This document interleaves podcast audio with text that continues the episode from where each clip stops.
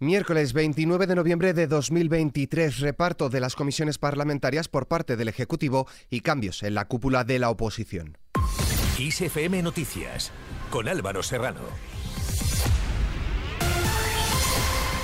¿Qué tal? El Congreso ha aprobado la adaptación de sus comisiones a la nueva estructura ministerial. Una reforma reglamentaria de este tipo se aprueba tras cada investidura y remodelación significativa del Gobierno, según una costumbre parlamentaria desde hace 10 legislaturas. Así, PSOE, Partido Popular y Sumar están ultimando la negociación para el reparto de las presidencias de las comisiones parlamentarias, una vez que el Pleno del Congreso ha aprobado hoy martes la creación de las 23 comisiones legislativas y 8 comisiones no legislativas entre ellas la de políticas integrales de la discapacidad que se estrena en esta legislatura. En esta línea y como viene siendo costumbre han aparecido discrepancias. Pese a que el Partido Popular ha presentado la reforma junto a los dos grupos que sustentan el gobierno, Montesinos ha sido crítica con el gabinete formado por Pedro Sánchez, a quien ha acusado de despreciar y ningunear al Parlamento desde que es presidente. Además, el reparto de portavocías para las distintas comisiones del Congreso de los Diputados en el grupo parlamentario de Sumar prefigura un nuevo desencuentro entre los cinco diputados de Podemos y la dirección del grupo presidido por la vicepresidenta segunda del Gobierno, Yolanda Díaz. Todos los grupos parlamentarios tienen hasta este jueves para distribuir a sus diputados y, según fuentes de Sumar, su reparto particular no está todavía definido por completo, pero desde Podemos se apunta que Sumar no ha querido asignarles la portavocía en ninguna de las principales. Por el momento, el Consejo de Ministros, presidido por Pedro Sánchez, ha aprobado varios nombramientos en el organigrama de la presidencia del gobierno que confirman la continuidad de los cargos más próximos a Sánchez en la Moncloa, como el director adjunto del gabinete de la presidencia, Antonio Hernando. Además, la directora del gabinete de Hernando seguirá siendo Pilar Sánchez Acera. Por su parte, Feijó continúa sus cambios en la cúpula del partido. El hasta ahora coordinador general, Elías Bendodo, será el nuevo vicesecretario de Política Autonómica y Municipal y Análisis Electoral. Además, nombrará a Alicia García nueva portavoz en el Senado, según han informado fuentes populares. Bendodo, que fue una pieza clave para que Juanma Moreno llegara al gobierno de la Junta de Andalucía en 2019, seguirá formando parte del comité de dirección del partido, pero queda relegado en el escalafón dado que la nueva estructura del partido desaparece el cargo de coordinador general del Partido Popular que ocupaba hasta ahora.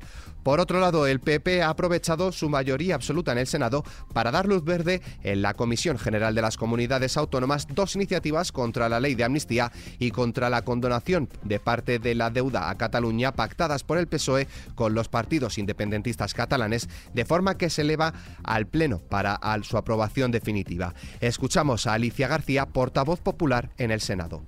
La oposición va a ser dura, yo creo que en el Congreso y en el Senado, porque el único que quiere levantar muros es el señor Sánchez. Por tanto, nosotros estaremos defendiendo lo que venimos defendiendo hasta ahora y siempre, que es la unidad de España, la Constitución, el Estado de Derecho y no lo que quiere hacer Sánchez, que desde luego es un delirio con los independentistas y con las personas eh, prófugas de la justicia como el señor Puigdemont que ha sido capaz de hacer todo y ceder todo el señor Sánchez, incluso de tener un verificador internacional.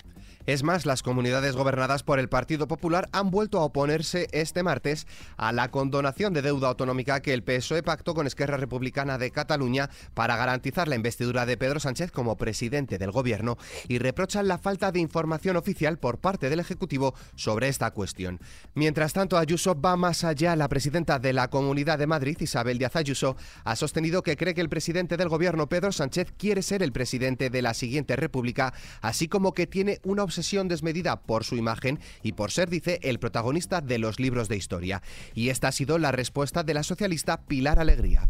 Yo entiendo a veces eh, el interés inusitado por parte de la presidenta Ayuso eh, de ocupar espacio mediático. Es verdad que creo que sería también interesante que ese espacio lo ocupara explicándole a los madrileños y a las madrileñas distintas políticas y no a base de ocurrencias. Pasamos ahora a hablar de la agenda prevista para este miércoles. Felipe VI presidirá en el Congreso hoy miércoles la solemne apertura de las Cortes Generales de la nueva legislatura junto con la reina Leticia y la princesa Leonor. Un acto que comenzará a las 11 de la mañana y en el que el rey declarará abierta la legislatura ante los diputados y senadores en el Pleno de la Cámara Baja. Con la solemne sesión de apertura de las Cortes en el que participan las altas autoridades del Estado, se da paso a la actividad parlamentaria que empezará de lleno a partir de la celebración del Día de la Constitución. Más asuntos. El presidente del Gobierno, Pedro Sánchez, inaugura junto al rey Felipe VI la, la variante de Pajares de la línea de alta velocidad Madrid-Asturias, que permitirá la llegada de trenes a esa modalidad al Principado tras 19 años de obras. Por otro lado, el proyecto de ley de amnistía para los implicados en el proceso independentista catalán llega, a petición de los presidentes autonómicos del Partido Popular, al pleno que el Comité Europeo de las Regiones celebrarán este miércoles y jueves, en el que los populares denunciarán una vez más en Bruselas los pactos del PSOE con Esquerra Republicana y con Junts. Y por último, el Instituto Nacional de Estadística publica el dato avanzado del índice de precio de consumo de noviembre. En octubre, el índice se mantuvo en el 3,5% interanual, impulsado al alza por la electricidad y a la baja por los carburantes. En cuanto a las relaciones internacionales, el presidente del gobierno, Pedro Sánchez, ha mantenido una conversación telefónica con su homólogo marroquí, Azid Ahanoug, días después de su gira por Oriente Medio para analizar la situación del conflicto entre Israel y Hamas. Ambos han manifestado su deseo de impulsar la agenda acordada entre los dos países, que entre otras cosas incluye la apertura de aduanas en Ceuta y Melilla y la búsqueda de nuevas oportunidades.